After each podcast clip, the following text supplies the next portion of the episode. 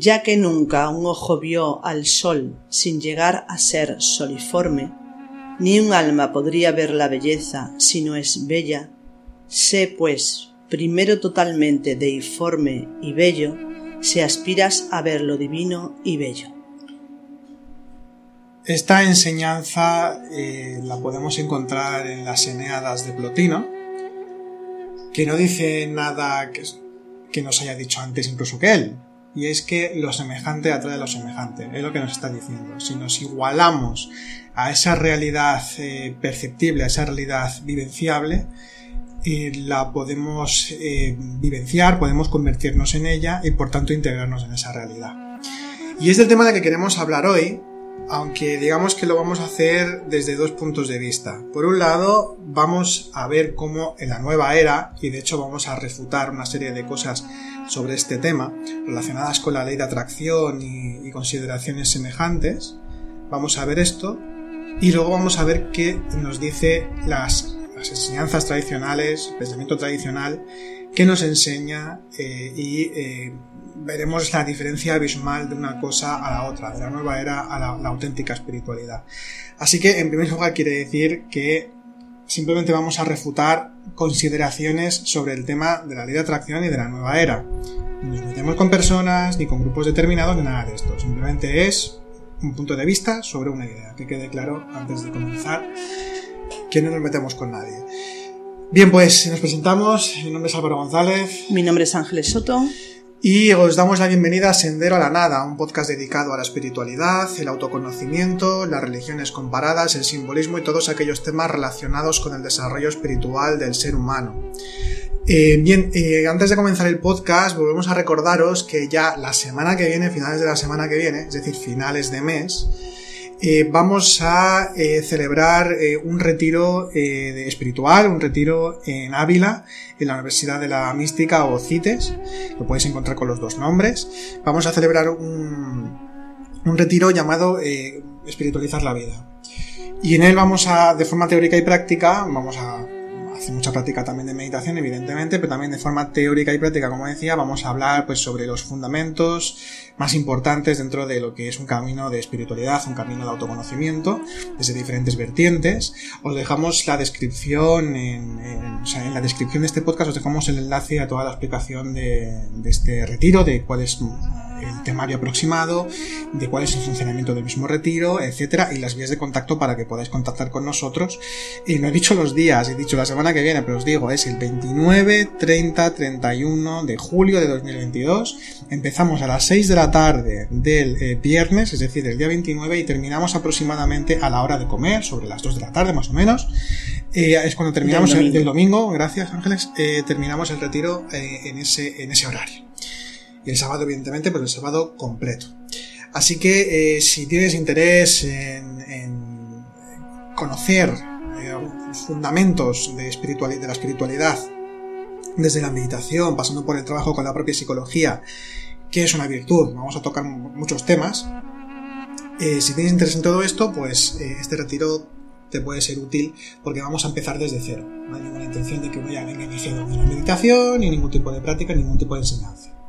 No sé si quieres comentar alguna cosa más, Ángeles, sobre el retiro, o si no, ya pues empezamos el, podcast. Bien, pues lo dicho, tenéis en la descripción, insisto, porque muchas veces decís, es que esto no lo, ¿dónde puedo encontrar esto? No sé qué. En la descripción siempre tenéis los enlaces y demás, ¿vale? Bien, comenzamos. Bien, pues comenzamos con el podcast de esta semana, eh, un tema que todos de alguna forma conocemos. Lo semejante trae lo semejante. Es algo que se dice constantemente y se entiende de muchas maneras. Generalmente casi todo el mundo se va a Platón, eh, incluso los que no tienen, digamos, más culturilla filosófica o esotérica y demás. Se sabe que Platón fue uno de los que lo dijo, pero no fue él que lo dijo, sino que esto ya viene de antes, como siempre. Eh, y em, este tema ha salido porque, aunque es una cosa que más o menos, bueno, nosotros conocemos y que lo tenemos como muy asumido porque además también es una ley hermética que también se traduce a veces como bueno lo que es arriba es abajo lo que dentro lo que es dentro es fuera también hace referencia en parte en una parte de, esta ley universal pues hace referencia a la semejanza precisamente de macrocosmos y microcosmos todo esto. Pero bueno, últimamente hemos estado estudiando pues temas relacionados con, con la tríada, la tríada universal, ¿no? que, que, existe. No solamente existe Padre, Hijo, Espíritu Santo en el cristianismo, sino que hay muchas tríadas en todas las tradiciones y filosofías y demás. Y eh, una de las cosas en las que se hablan las tríadas, porque las tríadas, estamos hablando, pues, por ejemplo, el Dios escondido o el uno o el Tao, aquello que es inasible, eh, imparticipable, que no puede alcanzarse, o sea, no, hay concepto posible ni nada de esto que se pueda decir. Luego sería como una segunda manifestación, una segunda hipóstasis, que sería lo que llamamos el ser o el espíritu, donde están todas esas cualidades espirituales, etcétera. Y luego ya tendríamos el mundo manifestado que abarcaría desde el mundo más físico la vida orgánica, como podemos ser cada persona o hasta una piedra, pasando ya pues incluso con lo que llamamos los mundos internos, imaginales, lo sutil, lo energético por otro lado también, todo eso, toda esa realidad, vamos a decir, más física, más imaginable, más participable en este sentido. Y claro, una de las premisas con esta tríada que acabo de resumir en dos frases y que no, bueno, que esto sería para un monográfico, eh, pero la cuestión es que cuando se habla del camino espiritual y de ir hacia la realidad espiritual. O sea, somos un alma humana en ese mundo más manifestado, pero como también tenemos una parte de divinidad, que es la conciencia, es decir, tenemos esa, somos esa naturaleza realmente, eh, pues evidentemente tendemos, hay una tendencia, un anhelo, una tensión a nivel consciente de dirigirse hacia esa realidad más espiritual. Y claro, para poder dirigirse a esa realidad espiritual, pues aparece aquí este axioma que habla de una ley universal que es lo semejante atrae a lo semejante. Es decir, que la semejanza que nosotros está potencialmente, semejanza con lo divino, es para dirigirse hacia lo divino y fundirse en esa realidad. Oh, perdona. No, no, no, no. Bueno, lo que quería comentar es que, eh, bueno, investigando un poquito para, para este trabajo, sí que es curioso, una de las cosas que nos llama mucho la atención es que ponemos la frase esta en los buscadores, ¿no? Lo ah, esto iba, sí, lo semejante, atrae lo semejante, y te salen un montón de páginas, pero un montón de páginas relacionado todo con la ley de la atracción. Y es tremendo porque lo semejante atrae lo semejante es un axioma tradicional del hermetismo, que tiene miles de años este concepto. Y sin embargo, es que no encuentras nada en relación a esto absolutamente nada en los buscadores. Tienes que profundizar y profundizar para poder encontrar algo. Sí, por ejemplo, si tú, solo esto, por ejemplo, si quieres encontrar alguna cosa, algún matiz sobre esto, tendrías que saber que, por ejemplo, lo dijo Platón, no lo dijo fulano de tal, para poner junto semejante de lo semejante, poner el nombre del autor antiguo. Si no, no hay manera, lo que, lo que tú dices. No, no, y aún así, aún así, eh, aunque se ponga el nombre de los autores o supuestos autores, clásicos, como puede ser Platón, te lo encuentras dentro de una página que te habla de la ley de la atracción. Exactamente. Lo cual es eh, tremendamente lamentable porque desvía y eh, nos lleva al error, nos lleva al error. Y eso es lo que decimos muchas veces, que el problema de, la nueva era, literalmente, hablemos claro, el problema de la nueva era es que extrae, o el problema, o lo peor, ¿no? Extrae de fuentes tradicionales pero lo adapta a una forma totalmente escindida de lo que sería la tradición, con lo cual se puede convertir en un producto fácilmente vendible y por lo tanto lucrativo. Este es el problema, porque realmente esa ley extraída, esa ley, esa, ese axioma, esa enseñanza extraída de todo el cuerpo doctrinal de la tradición, sea cual sea, eh, finalmente pierde su, su, su origen, pierde su objetivo, pierde su naturaleza. Y se convierte muchas veces, su realidad, y se convierte muchas veces en algo que incluso no es que se quede en la nada, porque la gran mayoría se queda en la nada, pero algunos de ellos, eh, algunas formas extraídas de esta manera, se utilizan de forma totalmente contraria, con lo cual se convierte en algo bastante perjudicial. Tal cual, tal cual. Bueno, de hecho, Ángeles, eh, que esto además estuviste indagándote un poquito más en esto, cuando sale el tema este de la ley de la atracción, con el tema de la semejanza y demás. Eh, una de las cosas que tú me comentaste es que era prácticamente como cambiar una esclavitud por otra.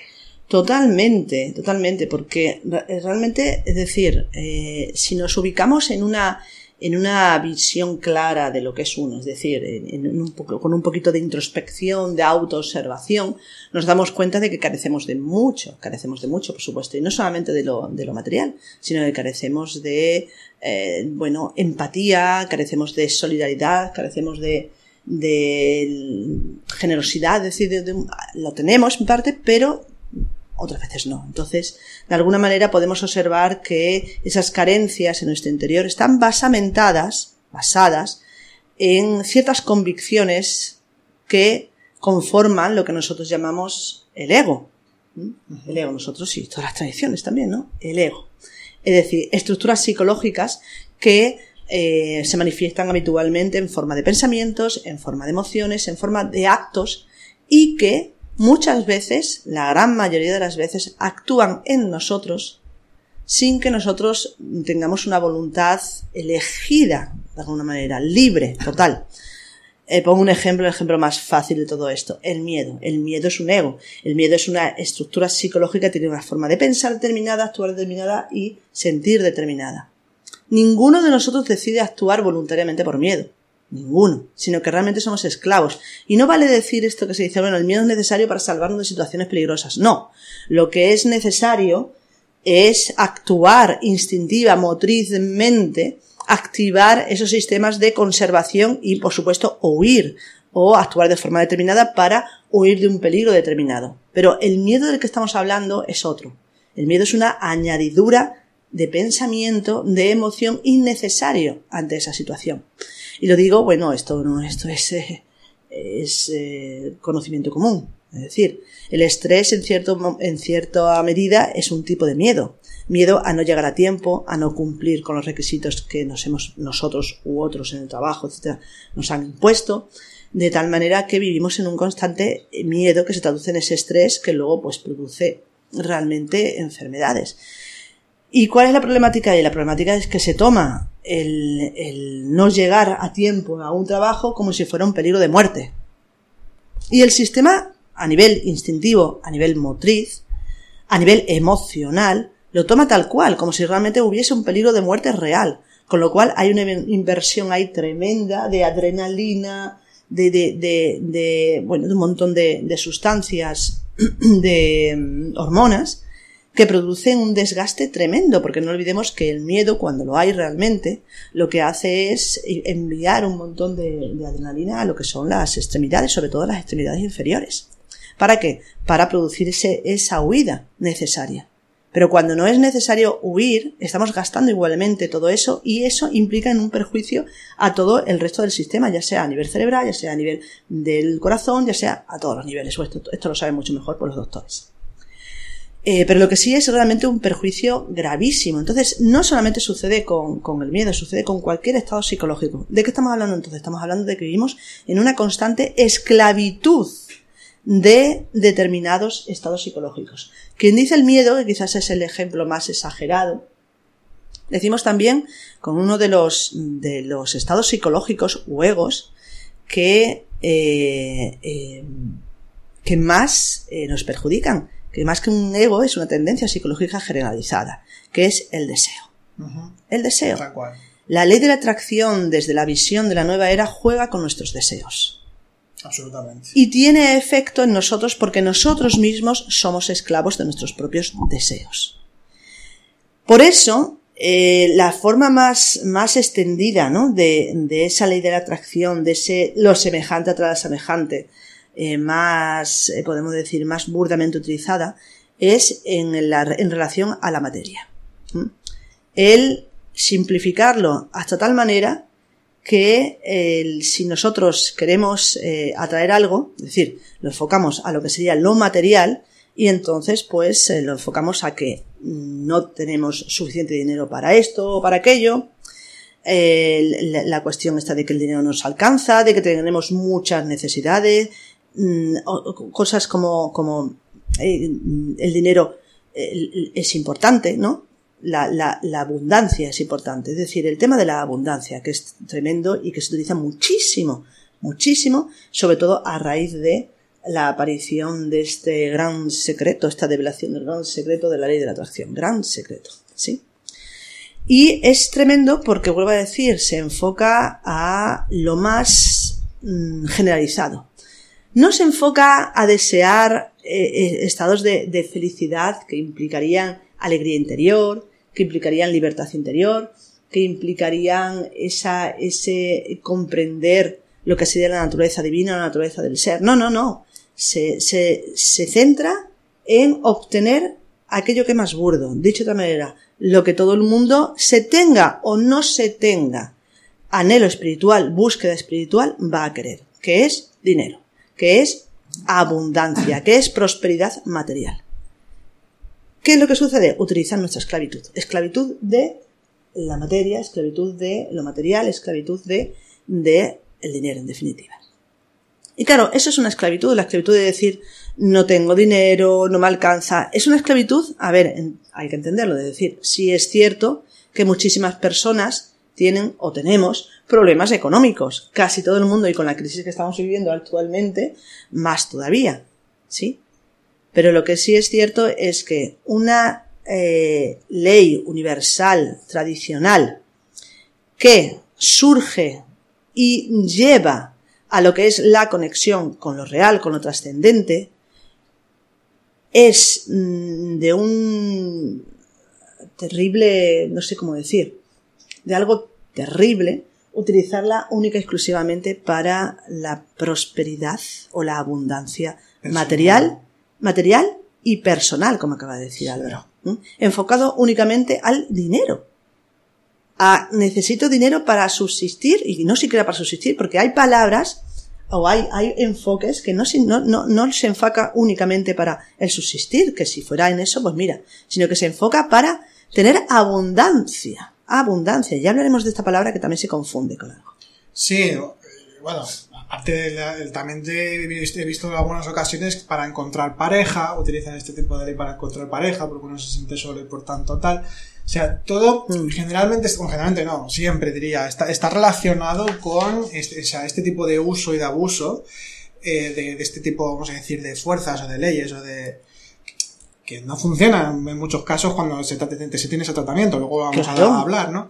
Pero la cuestión es que es eso, ¿no? Es decir, el enfoque es absolutamente personalista mm. en el que se quiere obtener algo personal. Sí, sí, o sea, es decir, quiero pareja, o quiero dinero, o quiero trabajo, que también tiene que ver con, con esto. De hecho, se puso muy de moda, además, este de la, de la ley de atracción, cuando en la crisis de 2008, mm.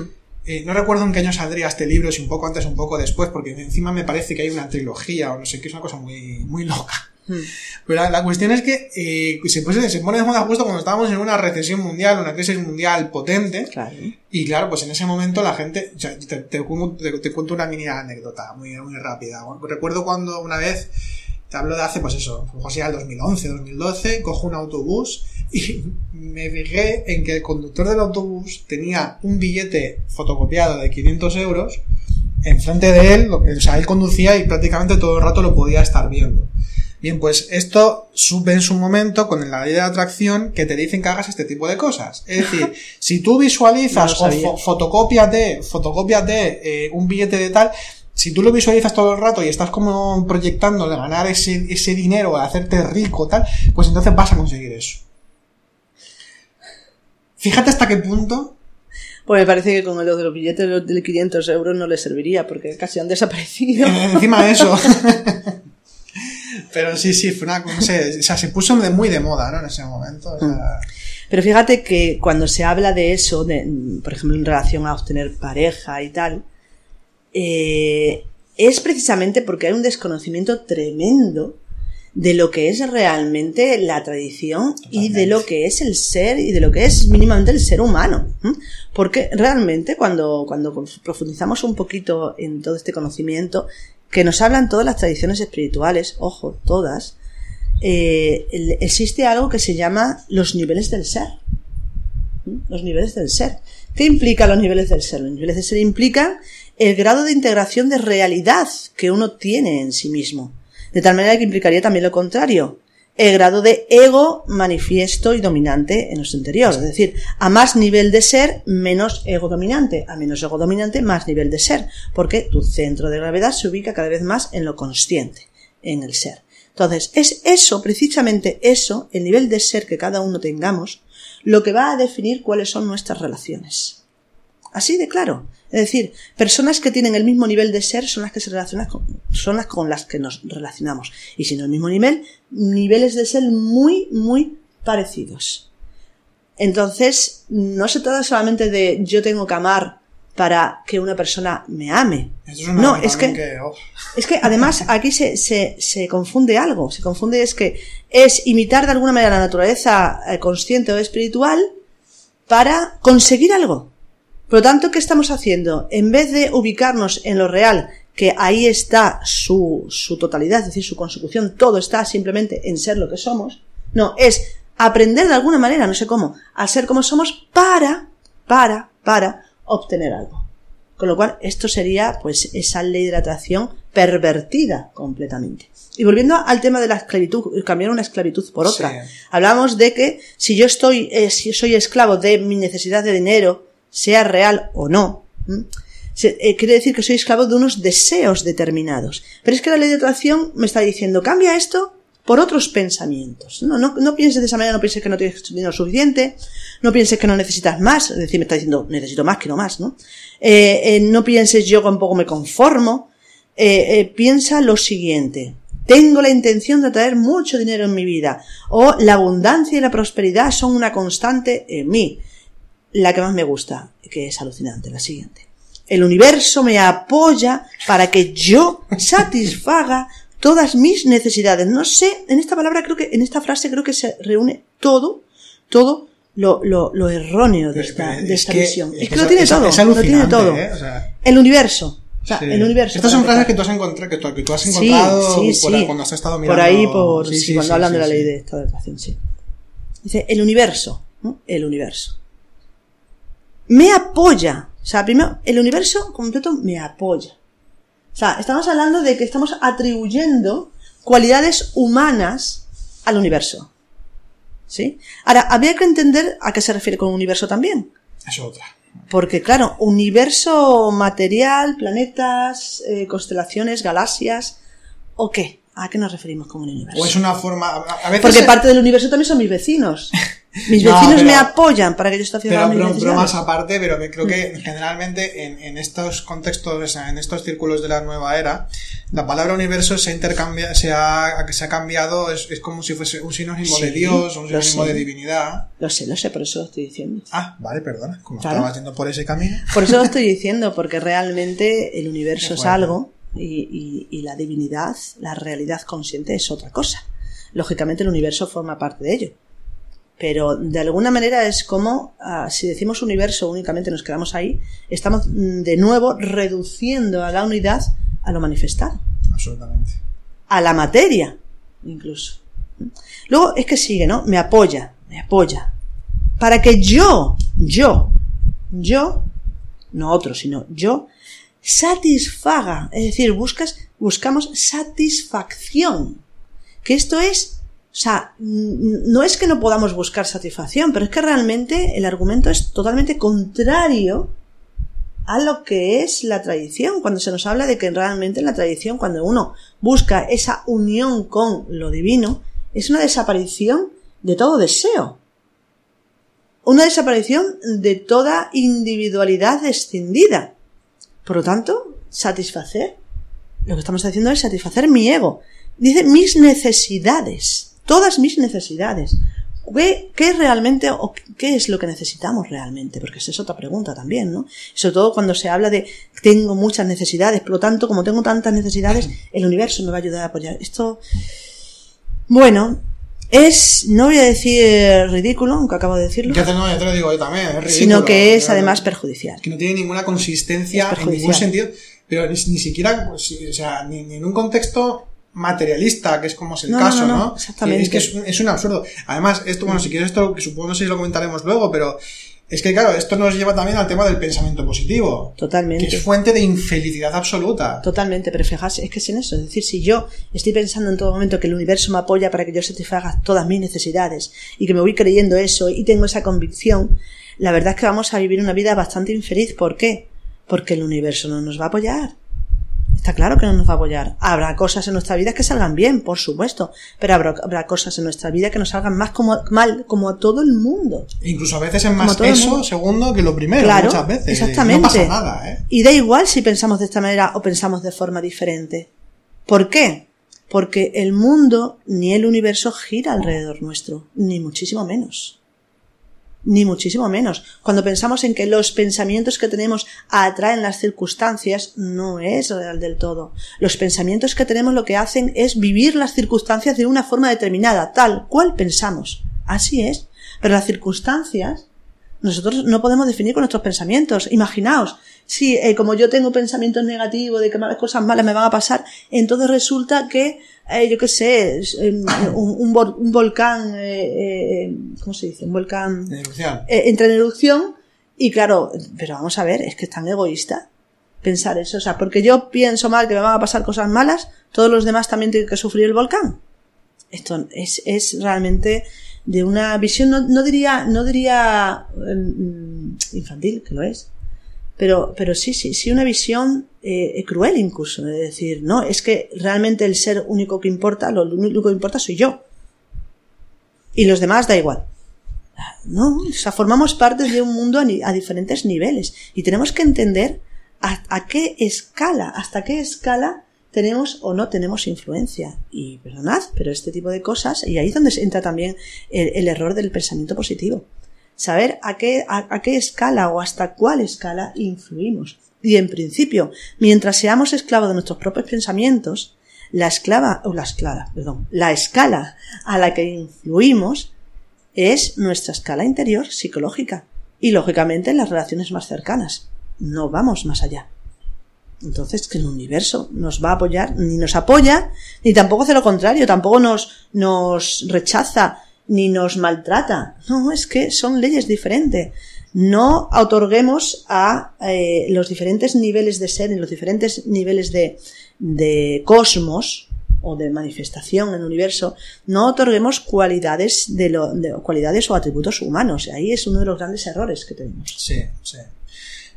Hay una cosa con esto que acabamos de comentar y que has estado hablando sobre la ley de atracción, ¿sabes a qué me recuerda a un poco? ¿Sabes? La época, ahora sigue un poco, ¿eh?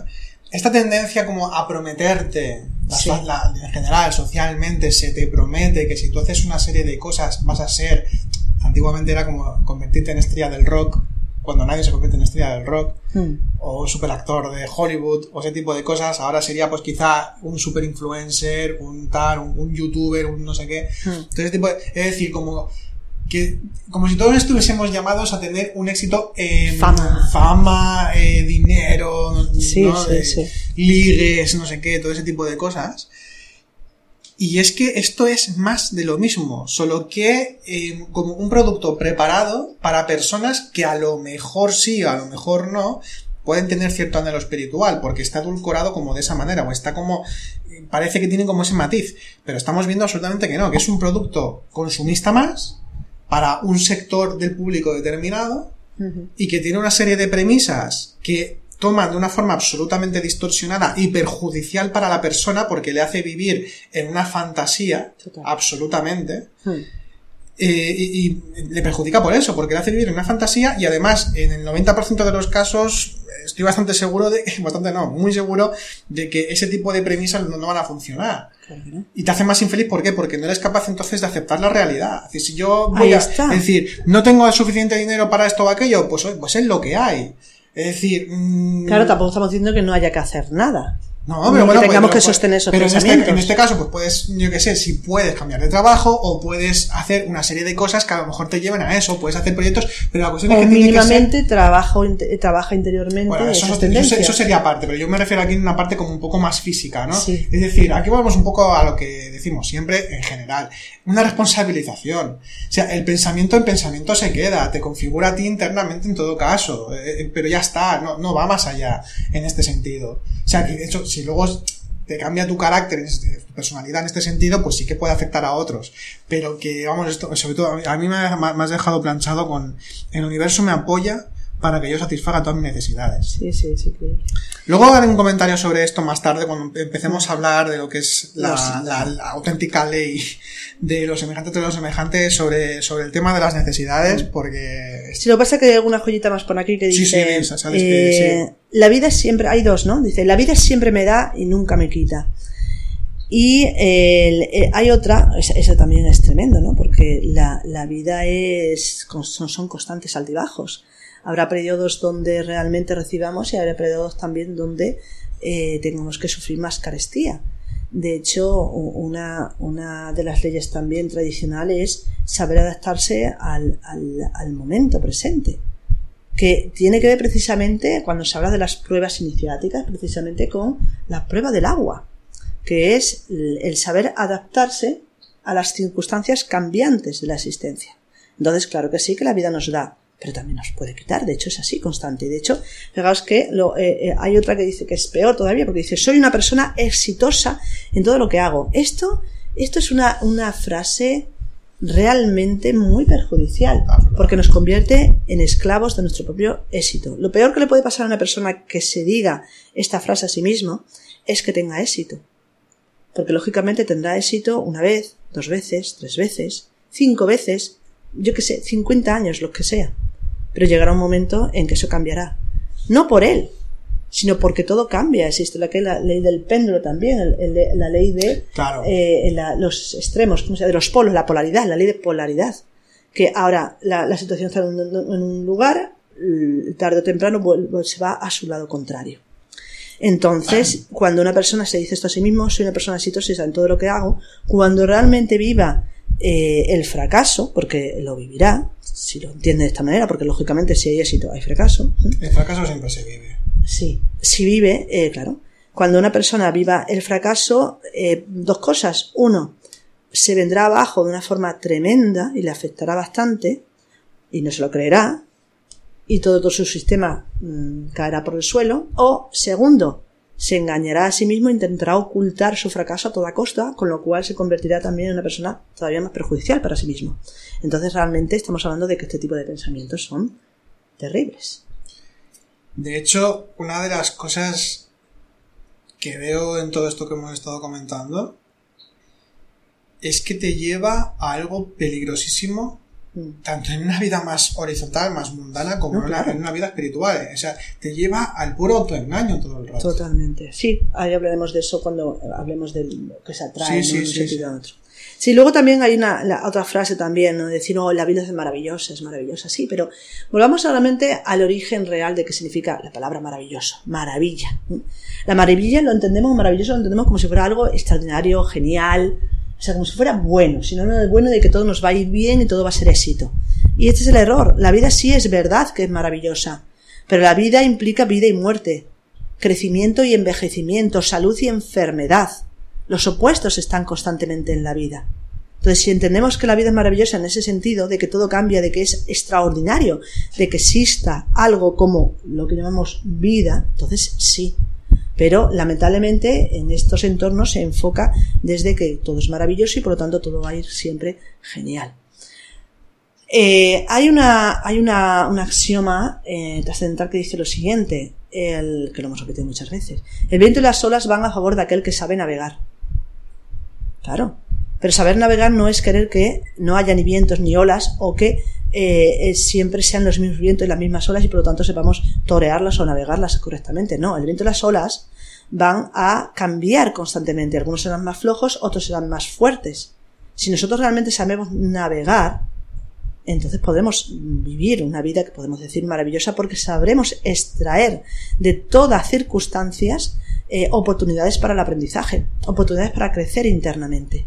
Pero si esto lo enfocamos a que mi vida tiene que ser estupendo, que tiene que ser como una balsa de aceite, mm, fácil, dúctil, pues lógicamente vamos a sufrir. Y esto es lo que nosotros eh, mm, tenemos un poquito en contra de toda esta visión tan vendehumos, que se suele decir. Totalmente.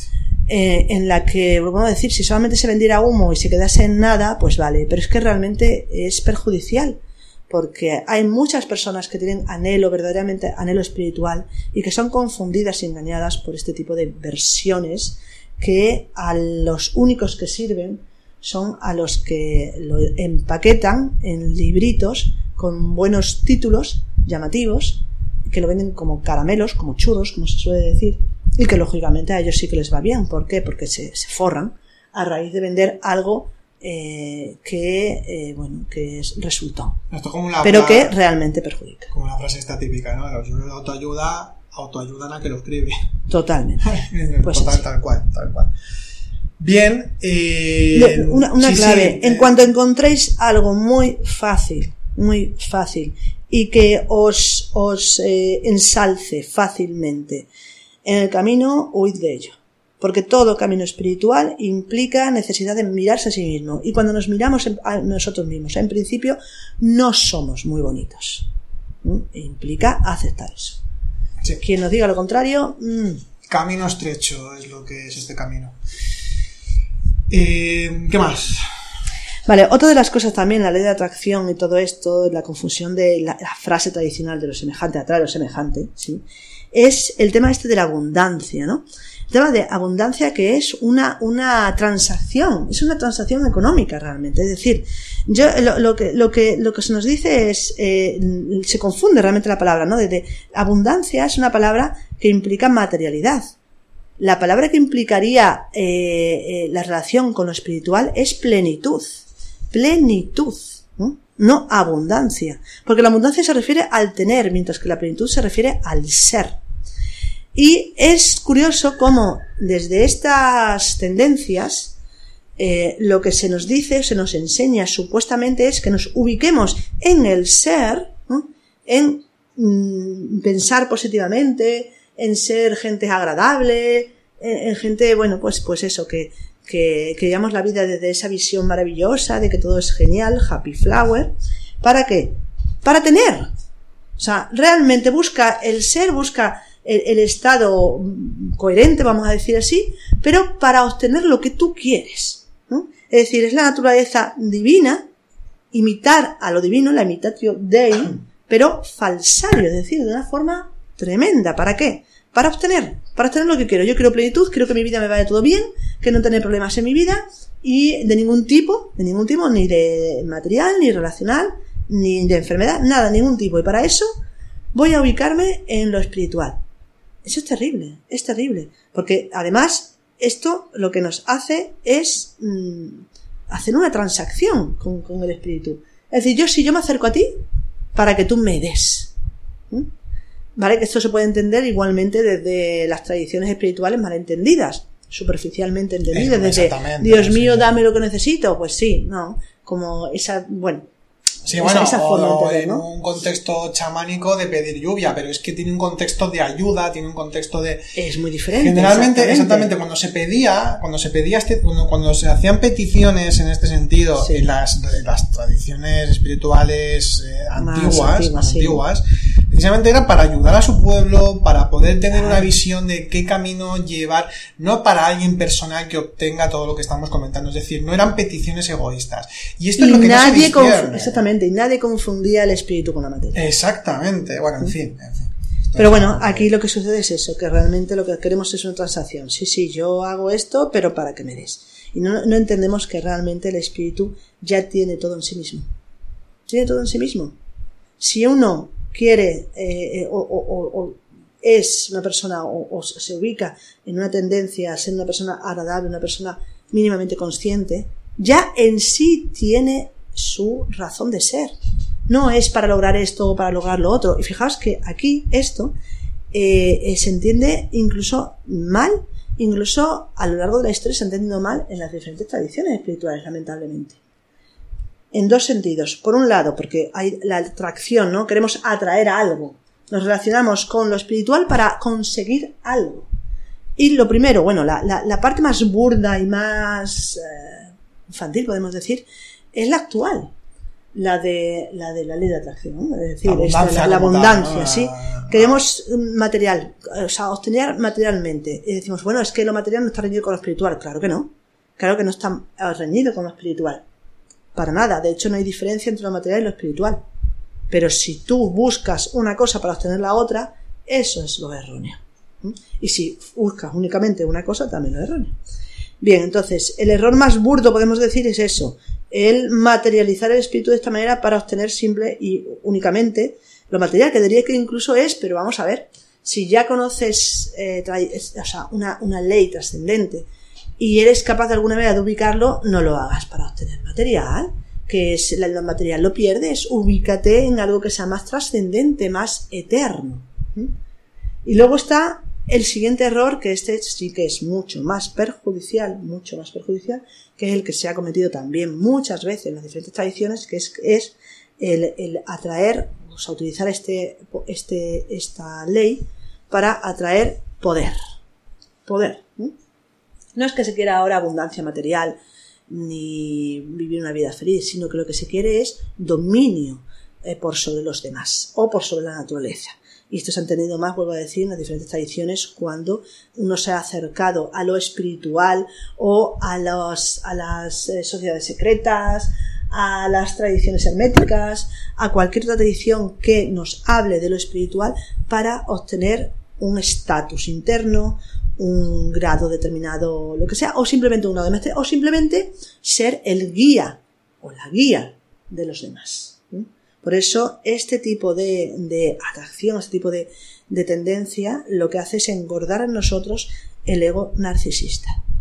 Es decir, eh, engordar cada vez más, cada vez más nuestro ego, nuestro yo, desde una tendencia eh, cada vez más hacia el poder, por lo tanto, un alejamiento cada vez más pronunciado de lo consciente, de lo divino, y por lo tanto, en la medida que se tenga influencia por sobre otros, también perjudicará muchísimo a otros. Y esto se ha visto en todas las tradiciones espirituales y lamentablemente se ve ahora también, aparte de las tradiciones espirituales, mucho, mucho, mucho en la nueva era, donde hay guías espirituales por todos lados. Sí, y ya que estamos hablando nada más de, todo este tipo de errores y de, bueno, al fin y al cabo de narcisismos y de, egoistización, como decíamos aquí, ¿no? Que nos lleva a, esa, a esa forma egocéntrica, ¿no? De, considerar el mundo, de considerar lo divino, de considerar el universo, como dice la nueva era. Eh, hay otro error que, que, no es, esto no es actual, o sea, no es de ahora. No, mucho menos. Sino que si nos vamos a, un malentendimiento de algunas premisas de las religiones eh, eh, antiguas, por ejemplo, nos vamos al cristianismo, o bueno, mejor dicho, a las religiones del libro generalmente, y nos encontramos con un error de, bulto a la hora de considerar de que todas nuestras acciones tienen que ir en base a si yo voy a salvarme, es decir, a mm. obtener la salvación para ir al reino de los cielos o caer en el infierno hay una serie de consideraciones políticas, una serie de consideraciones incluso hasta teológicas en según qué ambientes, eh, que son erróneas, eh, pero es que también está un poco, va un poco por ahí la cosa, ¿no? Pero no únicamente se queda esto en las religiones del libro, nos vamos, por ejemplo, a Oriente, tenemos, por ejemplo, el budismo, y seguro que en ciertos contextos o ciertas líneas hindúes, en las que el tema de la liberación, eh, fíjate incluso la palabra, ¿no? Liberación, quizás una mala traducción del sánscrito al español o a, las lenguas nuestras, pero igualmente, esta noción del despertar para mí no está, incluso hay como a veces como eh, si el despertar individual o la, pretensión del despertar de todos los seres, tal, todo este tipo de cosas, pero que si, si se malentiende de una forma más exotérica, más mm, foránea de lo que sería realmente algo esotérico con ese, ¿no? Estaríamos hablando también de un error de bulto que tiene que ver con la propia persona en lugar de una entrega genuina hacia lo divino, hacia el despertar, incluso hacia todos los seres, que había dicho no sea de paso. Entonces es otro error histórico que podemos considerar de bulto y que ya tiene un poco ese principio, ya no quizá de, de la atracción, pero sí de por favor quiero salvarme, ¿no? Que tiene una consideración egoísta en este sentido, claro. Y bueno, pues eh, la otra, otro, bueno, una vez ya nos hemos desfogado. Sí. y hemos hecho algunas aclaraciones. Vuelvo a decirlo porque a veces puede quedar algún comentario cuando tocamos alguna, entre comillas, fibra sensible para las creencias de, de algunas personas, porque esto pasa, lo sabemos por experiencia, pero estamos simplemente o hemos refutado algo que consideramos que no es. Y ya no es que lo consideremos, o sea, la experiencia nos lo dice también. Sí. Y, y claro, pues eso, es simplemente una invitación a la reflexión, lo que hemos comentado hasta ahora, y ya está. Bien, ¿qué nos dice la tradición en, en general? Cuando hablamos de tradición ya sabéis que nos referimos pues a, a, todas las tradiciones espirituales, el fondo, el fondo más espiritual, el fondo más interno, bueno, fondo interno viene a ser lo mismo en este sentido. ¿Qué nos dice eh, la, qué, qué, principio es eh, lo semejante atrae a lo semejante? Bien, en primer lugar, esto es algo que, bueno, generalmente lo típico se atribuye, o no es que se atribuya, pero como la, la, cabeza visible de este principio es como si, como si fuera Platón, como otras tantísimas cosas, pero ya sabemos que Platón, lo hemos comentado en varias ocasiones, es un eslabón más dentro de la gran tradición, del gran... Sí, sí. O sea, es un autor más, pero por diferentes razones históricas se hizo más conocido.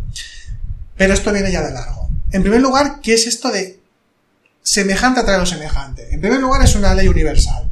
Es decir, antes lo ha comentado Ángeles, mismo nivel de ser, en el caso más humano, ¿no? en el caso más cercano, el mismo nivel de ser, es decir, el mismo nivel de percepción, el mismo nivel de entendimiento, el mismo nivel de apertura espiritual también. Eh, pues eh, si hay el mismo, aproximadamente todos tenemos dentro de, la, de una escala eh, tenemos ese mismo nivel de ser, ese mismo, ese mismo, esa misma visión de las cosas aproximadamente. Por el eso, mismo entendimiento de la realidad, como acabas de muy, decir, y por eso hay afinidades, lo que se llaman afinidades. Afinidades, exactamente. Se dan precisamente por el nivel de ser. Ahí está. Entonces, por eso sucede que, bueno, pues eh, pueden nacer escuelas determinadas eh, espirituales o ciertas líneas eh, filosóficas, no, filosófico en el sentido también espiritual del término, uh -huh. etcétera, etcétera, en el que, bueno, se reúnen eh, desde antaño, desde siempre, pues esos grupos que tienen ese mismo nivel de entendimiento aproximado, aunque haya un maestro que pueda tener una elevación superior, pero igualmente es que la afinidad es la misma, solo que en diferentes estratos, pero la línea es igual.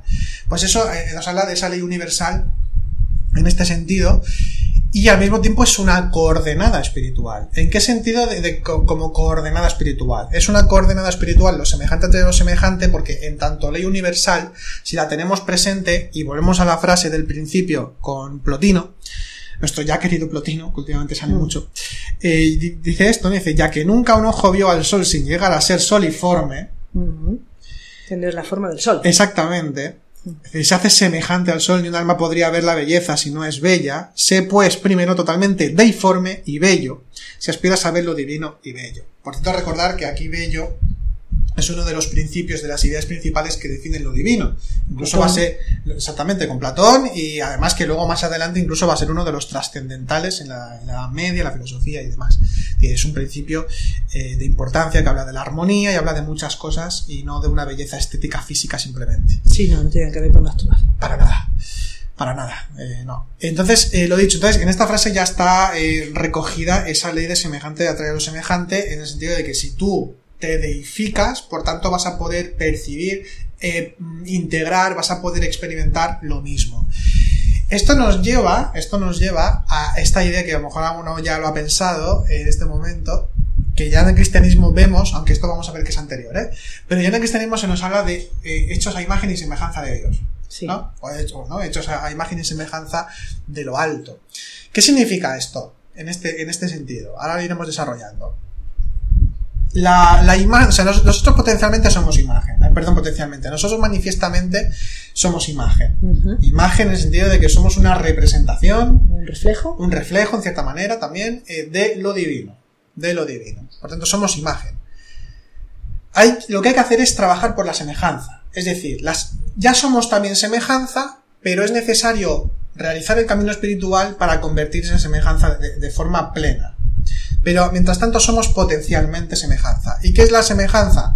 La semejanza es el autodespliegue de la conciencia. ¿Qué significa esto? Bien, si nuestra conciencia está dormida, entendemos aquí, para los que quizás se unan de nuevas a nuestro podcast, cuando hablamos de conciencia estamos hablando de esa chispa emanada del ser, del espíritu, es decir, somos eh, de, dentro de la gran unidad que es el espíritu, pues somos una parte de esa multiplicidad que también es, es decir, eh, somos esencialmente espíritu, chispa divina. Entonces, eh, como estamos en el mundo del devenir, y aquí no, nunca entramos en maniqueísmos de bueno o malo ni nada de esto, eh, sino que estamos en el devenir, que eso implica una complejización determinada, y por eso, por ejemplo, aparece el ego en nosotros y otro tipo de complejizaciones, la materia en sí misma, lo que conlleva vivir en la materia, pues la conciencia está dormida. La conciencia está dormida y por tanto está opacada por todas esas eh, pasiones, identificaciones, deseos, rechazos, todo ese tipo de cosas. Entonces, eh, cuando nosotros realizamos el trabajo interior, cuando empezamos a trabajar interiormente, pues entonces eh, la conciencia se despliega o se autodespliega, mejor dicho. Hay un despliegue. Del mismo modo que el espíritu se despliega y se convierte en, multitud de seres, en multitud de existencias, con sus cualidades, sus mm, eh, delimitaciones, sus riquezas, su plenitud en sí misma, pues lo mismo sucede con nosotros mismos como seres humanos. En, tanto que también participamos del espíritu, y esa, esa, esa participación es la conciencia, la conciencia se despliega ¿Y cómo se despliega? Pues se despliega eh, cuando se realiza el trabajo interior. Y cuando realmente nosotros realizamos ese trabajo interior, que por cierto, tradicionalmente también se llama un trabajo de purificación, que por cierto, purificación en, griego sería la, catarsis, ¿no? La, verdadera catarsis a nivel esotérico, que a veces la catarsis es como si fuese una exaltación de algún tipo, ¿no? Parece que la palabra por ahí, pero no la exaltación, o mejor dicho, perdón, exaltación, no, la catarsis, la purificación eh, del alma, ¿no? De, lo que realmente uno es en este sentido. Lo que, es, lo que se hace es entonces convertirse verdaderamente en reflejo, es decir, en semejanza de lo espiritual. Ahí es cuando viene la auténtica semejanza. Entonces, ah, entonces eh, lo dicho, es el resultado, la semejanza es el resultado del trabajo interior realizado que nos convierte en reflejo del espíritu y al mismo tiempo en realidad espiritual que retorna a la unidad, que se funde. Mantiene su cierta individualidad, pero al mismo tiempo está participando conscientemente de la unidad. ¿No? Entonces aquí tenemos la, definición de. La definición de semejanza viene a significar bueno, todo esto se podría decir también de somos imagen, como has dicho, ¿no? Somos imagen y estamos a la semejanza, lo que muchas veces se dice en la tradición también, ¿no? De que eh, se dice Dios se conoce a sí mismo a través de su creación. Claro, la creación es eh, la, imagen, es decir, el reflejo. La imagen de imago, imago Dei. Imago Dei, por lo tanto, nosotros, los humanos, como parte de la creación, somos imagen de Dios, ¿sí? Y entonces eso es en el proceso de despliegue, de la creación. Sin embargo, la semejanza está en potencia porque venimos de la divinidad. Pero ¿qué sería realmente obtener esa semejanza? El camino de regreso. El camino de regreso a la divinidad, mm, descreando de alguna manera o creándose a sí mismo, que podría ser así también. Exactamente. Y, ah, además, eh, aquí podemos ver, ya con esta definición somera, porque tampoco hemos estado aquí ahora haciendo todo monográfico del tema, pero de forma somera la, la descripción que estamos viendo ya cambia el, tema absolutamente, o sea, ya, cambia el enfoque absolutamente. Es decir, de que el universo conspire conmigo para que yo consiga cualquier cosa, es decir, yo soy el centro de todo, de repente yo únicamente soy una cosita, una chispa, vamos a decir un poco, vamos a hablar un poco más seriamente, una chispa, una emanación de algo infinito, de algo inconmensurable, de una realidad, de la, verdad, del verdadero espíritu o ser, océano de presencia, y yo intento dirigirme hacia esa realidad. Estoy llamado de alguna Estoy manera. llamado a, ir hacia esa realidad, ¿no? Esto es como se suele decir también, que todos eh, están llamados a ser santos, ¿no? Por ejemplo, se dice en el cristianismo esotérico. Eh, hay una cosa también, por cierto, en relación a esto, precisamente, con el tema de la petición y de las necesidades, que uno cree que sabe lo que necesita, pero es que eh, tradicionalmente eh, se habla sobre todo en torno a la oración, con el tema de la petición también y demás, y es que precisamente vemos aquí también un cambio muy grande, ¿no? De pasar al, al egoísmo absoluto de que, bueno, pues el universo conspira contra mí, todo este tipo de cosas, ¿no? Que hemos estado viendo y, que me satisface el universo, me apoya, bla, bla, bla, bla. De eso, de repente decir, no, yo soy chispa emanada del espíritu y por tanto, ¿qué puedo hacer para allegarme a esa realidad que es, vamos a decir, mi auténtico hogar o, o, ese proceso de retorno a lo que soy. A, lo que somos y que además es imitar, por ejemplo, en el, en el contexto gnóstico, por ejemplo, sería pues imitar a Sofía como retorna otra vez después de su caída, aunque es un contexto negativo el de los gnósticos en este sentido, pero si se entiende de otra, si se entiende de otra manera, pues es el retorno a la unidad, ¿no? Es ese despliegue que luego otra vez retorna. De hecho, es que es el proceso de la creación, es el latido, es el latido de, o sea, desde lo inmanifestado, que sería una permanencia, a, una salida de sí, que es el despliegue para luego volver a retornar, después de haberse conocido. Exactamente, que esto se habla en relación a, las cosmogonías, ¿no? De, de el Mavantara y el, Pralaya, ¿no? La creación y eh, la, la increación, podemos la decir. Contracción, la contracción, ¿no? Y claro, esto, esto el, proceso, el camino espiritual es eso. el camino espiritual implica todo un proceso de increación. Eh, absolutamente. Entonces es eso, es un, es un camino hacia el pralaya o hacia la nada. Bueno, en el contexto neoplatónico, del uno al alma y del alma al uno. Es decir, que, además el, principio es el mismo, que el pralaya Del uno a lo, a lo, múltiple y de lo múltiple al uno. Y fijaos que, que, si nosotros verificamos lo múltiple en mm, la riqueza interior que tenemos, por supuesto, pero también verificamos lo múltiple en el ego. El ego en nuestro interior es múltiple. De esta manera verificamos esa realidad de la creación a diferentes escalas. Pero también verificamos, perdona. Sí, no, y también verificamos lo otro, es decir, lo uno. lo uno, pero lo uno se verifica a diferentes niveles. Primero la conciencia, luego el ser, el ser, luego la divinidad, por ejemplo. Por ejemplo. Y luego la nada. Sí. Pues lo dicho, entonces tenemos, eh, porque eh, volviendo al tema de la semejanza, pues tenemos que es un proceso absolutamente diferente de semejante a lo semejante, pero porque yo me ubico en esa realidad espiritual y por tanto me asemejo al espíritu y no es que el espíritu tenga que, tenga que venir a mí. Aquí vemos entonces una diferencia muy importante, ¿no? Luego también con el tema de la... El espíritu ya está en mí, ya está en nosotros. Exactamente, bueno, somos eso, no, está en nosotros, somos eso. Ahí está, sí. Eh, eh, hay otra, otra cuestión también con el tema este de la, de la petición y de las necesidades y demás, que en el contexto tradicional, cuando se habla de la oración, es muy diferente a la hora de considerar este tema, ¿no? De, la, de la, oración. ¿En qué sentido? Bien, pues que mientras en este tipo de premisas, eh, por un lado, ignorantes y por otro también eh, narcisistas, que porque puede haber una parte ignorante y otra parte narcisista, ¿no? El tema de la oración como que, bueno, dame esto, ¿no? Dios mío, o universo, o Tao, o lo que tú quieras, pero dame esto, ¿no? Por favor, porque lo necesito. La oración más honesta sería aquella que eh, no pides lo que tú crees que necesitas, sino, Dios mío, divinidad, dame aquello que yo necesito, que tú sabes que yo necesito, porque necesariamente yo no sé lo que necesito. Totalmente. Entonces, ahí es cuando hay una verdadera humildad y una verdadera eh, entrega, en este sentido, hacia el espíritu, hacia lo divino, eh, en lugar de pedir lo que uno cree que necesita o que desea, sencillamente.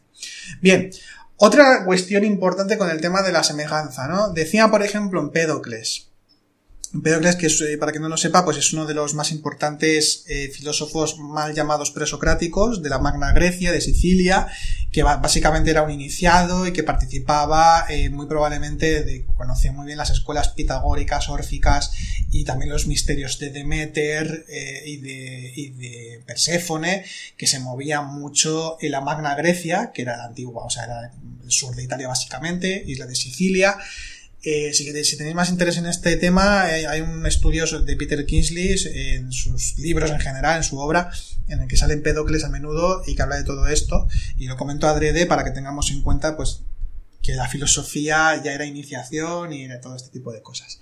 Y precisamente Empédocles, como era un iniciado como tal, decía, el conocimiento es de lo semejante por lo semejante. Conocimiento, podemos decir la gnosis, ¿no? La, el conocimiento directo de la realidad esencial, de, la realidad espiritual. Y esto es importante, más de lo que pueda parecer, porque a veces, como estamos hablando precisamente eh, de, no, no solo en este podcast, sino en general, pues de hipóstasis o de lo alto, de lo bajo, de lo creado, lo no creado, y si hablamos de esto, posiblemente nos hagamos una idea eh, errónea de lo que está como más arriba de mí y que por tanto yo no puedo alcanzar o que tengo un camino más allá. Claro, un camino que recorrer en el que todavía no estoy, que me queda muy lejos, ese tipo de consideraciones que en muchos podcasts hemos hablado de esto, de que no funciona así, y lo, lo, volvemos a decir sin problema.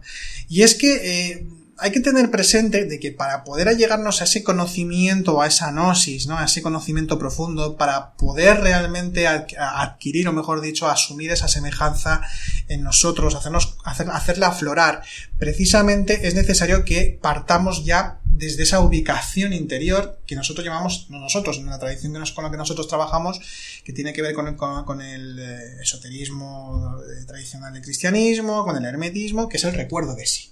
La presencia de sí. La presencia de sí. O sea, recuerdo por qué, porque es una remembranza hacia aquello que uno ya es, en cierta manera. Es, una, recuperación de un patrimonio, entre comillas, espiritual, pero que ya se, ya se es, ya se participa, solo que hay que hacerlo aflorar. Ese es el camino del autoconocimiento. Y precisamente para poder llegarnos a ese conocimiento, uno tiene que estar en el recuerdo de sí. Decir, uno ha de estar ya consciente al nivel que sea, porque ya sabemos que simplemente son octavas de trabajo. Son octavas que cada vez nos dan más apertura, más despertar, y ya está. Pero de inicio, uno ya puede ubicarse en esa realidad espiritual. Y si lo hace, si lo hace con el camino, con el trabajo interior que va realizando, mínimamente, aunque, aunque mínimamente ya esté en el recuerdo de sí, ya puede dirigirse o ya puede asemejarse a esa realidad espiritual. Eso es como la frase esta de que hemos dicho ya también, la frase de eh, una porción de realidad es contenedora de su totalidad. Exactamente. Y por semejante esa... atrae los semejantes. Es que sí, sí, viene a lo mismo. Mm. Entonces, ahí es cuando realmente se puede dar ese conocimiento, no con especulaciones, no con, eh, bueno, especulación si entrásemos aquí en la etimología que viene de espejo, entonces sí, pero... Sí, sí, no pero con transacciones. sí, o sea, no, no exactamente, eh, no con, con, teorías o simplemente con afinidades emocionales. O pensamientos eh, o. Exactamente, no, no, es eso, es, es, una experiencia directa. Y no solo con Empédocles nos encontramos con esto. Insisto en que esto podemos encontrarlo en muchas partes, pero por ejemplo, los antiguos egipcios eh, nos encontramos con que a la hora de hacer sus prácticas espirituales, ya sean ritualísticas, ya sea para sumergirse en las pruebas iniciáticas en, el duat, en el mundo interno, en el mundo de los dioses, eh, nos encontramos con que la, vamos a decir, la petición o la búsqueda habitual es el adquirir, el integrar las cualidades divinas de los mismos dioses. Por ejemplo, eh, se habla de la, esa osirificación, porque precisamente el mundo de los dioses está regido por Osiris, y por tanto uno tiene que adquirir las cualidades de Osiris para poder allegarse a la realidad espiritual plena. Lo mismo sucede cuando uno es guiado por el mismo Tot, o, la misma Isis o Maat, eh, pues uno adquiere esas, esas cualidades. El mismo faraón, en esa deificación que se hace de su figura, históricamente aparte de si era más así o no, pero idealmente eh, el, mismo faraón encarnaba a los dioses, o encarnaba al dios Ra y también a Maat, por ejemplo, y entonces era un representante, pero ¿por qué? Porque asumía las cualidades de la divinidad. Constantemente se hacía, incluso con la magia, con la magia sucedía lo mismo. O sea, no había una palabra exactamente para magia. Magia era Heka, y Heka es un dios, el dios de la magia. El dios que, eh, que procura o que de alguna manera, bueno, pues es el que tiene las cualidades para poder operar con la realidad. La magia es operar con la realidad. La naturaleza. Con la naturaleza, exactamente. La naturaleza en el sentido más ontológico del término también. No solo naturaleza como entendemos ahora, sino desde lo físico a lo espiritual. Entonces, eh, era como que se le pedía permiso o con una serie de operaciones previas se tomaban las cualidades de ese dios y por tanto tú eras jeca. Y a partir de ahí era cuando tú operabas. Por tanto, es de nuevo semejante a lo semejante. Si tú te ubicas en esa realidad, puedes operar igual que Heka. Pero esto sucede de una forma, si se realiza bien, en todos los rituales. Eh, Exactamente, coherentes, ¿no? Donde los oficiantes u oficiantas, no sé si se dice esto. Es igual. eh, asumen las cualidades del, eh, de lo divino para mm, actuar como transmisor de alguna manera o indicador de alguna manera de esa realidad de lo divino a lo, a, lo, a lo humano, ¿no? Entonces sí, es, bueno, imitar, ¿no? imitar lo divino para atraer a lo divino. Sí, que no es que se atraigan exactamente, o sea, es sino que se recuerda. ¿no? Se, se, recuerda, se asemeja y se integra.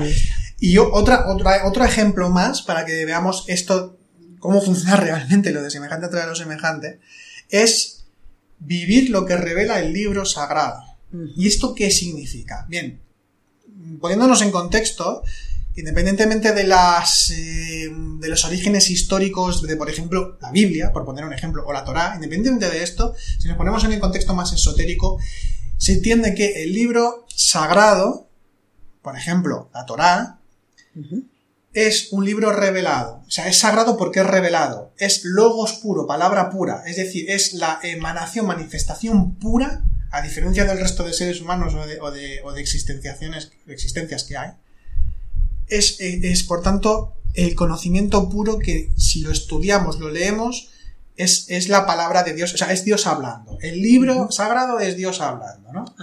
¿Qué sucede entonces? Que cuando nosotros leemos el relato bíblico o, de la Torá, en este caso también, y em, leemos, estudiamos el recorrido de Moisés, el Génesis, o en el caso de los evangelios con el Nuevo Testamento, pues lo que vivió Cristo, los apóstoles, Pablo, cuando leemos esto, cuando estudiamos de verdad, y cuando de verdad hablo ya desde el principio del recuerdo de sí, con ese compromiso espiritual, cuando lo estudiamos, la, idea, lo ideal es que estamos vivenciando los 40 años en el desierto de Moisés, el, el Vía Crucis de Cristo, eh, estamos asumiendo todos los salmos, o, lo que fue Salomón, etcétera, etcétera, ¿no? El Génesis. El Génesis. Estamos vivenciando todo eso porque al fin y al cabo está reflejando una realidad interna, al fin y al cabo es eso. Pero la cuestión es esa, es decir, nos asemejamos a esa realidad porque la estamos estudiando desde, ese, desde esa ubicación interior ya previamente, pero es que cuando se lee el libro sagrado tiene que ser una vivencia, es decir, nos convertimos en Moisés, nos convertimos en Jesús, nos convertimos en, en, en todos aquellos ángeles, incluso también nos conectamos con esa realidad hasta el punto de que, por ejemplo, eh, al menos en el contexto más eh, eh, judaico, a la hora de copiar la Torá, no únicamente era para tener cada vez más copias del libro sagrado, sino que el copista, el, proceso del copista era también el vivenciar toda esa realidad ¿no? de ser Abraham, ¿no? de ser pues todos estos profetas y ubicarse en ese linaje espiritual, por tanto. Semejante a lo semejante porque estás viviendo lo que te dice el libro sagrado también. Y así con el símbolo entero, porque estamos hablando también en este caso de realidad simbólica. Estos son ejemplos de semejante atrae a lo semejante, pero es un, es un, proceso de realidad simbólica. La simbolización lo que hace es acercarnos a esa realidad. Como te hablo, estamos hablando del libro sagrado. El símbolo como puente. El símbolo como puente al fin y al cabo. De hecho, toda esta realidad de semejante atrae a lo semejante también estamos hablando de puentes y demás. Pero sobre todo, semejante atrae a lo semejante, en definitiva, sería la experiencia directa que nos integra con la realidad espiritual en el camino espiritual que al fin y al cabo es un retorno a la unidad. Estamos hablando de un contexto mucho más ontológico y no materialista, consumista, que al fin y al cabo es lo, que hemos, y egoísta, que es lo que hemos estado hablando al principio de este podcast, pues no tiene nada que ver con eso. Va hacia otro lugar. Eh, nos habla de otra realidad, nos habla de la trascendencia. Y bueno, no sé si quieres comentar alguna cosa más para ir cerrando, Ángeles. yo creo que ha pues estado muy bien acabar con el término trascendencia, que realmente es de lo que estamos hablando, de algo que es trascendente, que no tiene nada que ver, como tú has dicho, ni con lo material, ni con egoísmos de ningún tipo. Perfecto. Bueno, pues esperamos que se entienda lo que hemos querido decir, que no moleste a nadie. Sí, en cuenta también que no deja de ser nuestra visión con lo cual no estamos exento de ego como todo el mundo, así que podemos igualmente confundir ciertas cosas. Aún así, estamos convencidos de lo que hemos dicho y por eso lo hemos no, por supuesto, por supuesto. Y lo hemos hecho precisamente por esto. De hecho, es que además el proceso fue un poco, decir, empezamos por la, mm, o sea, reflexionar a partir de, de, la, de, esta segunda parte, que hemos estado elaborando, es decir, desde el ámbito más espiritual, y ahí, bueno, lo que hemos, os hemos contado, de repente encontrarnos con que esto se aplica de una forma horrible, y vamos, no tenemos que cortarnos de decirlo que, que, nos parece así. Bien, pues sin más, os deseamos una feliz eh, semana, o como suele decir Ángeles, te lo quito yo. una, una, feliz y consciente semana. Para todos. os deseamos y nos vemos muy pronto. Que vaya muy bien. Igualmente.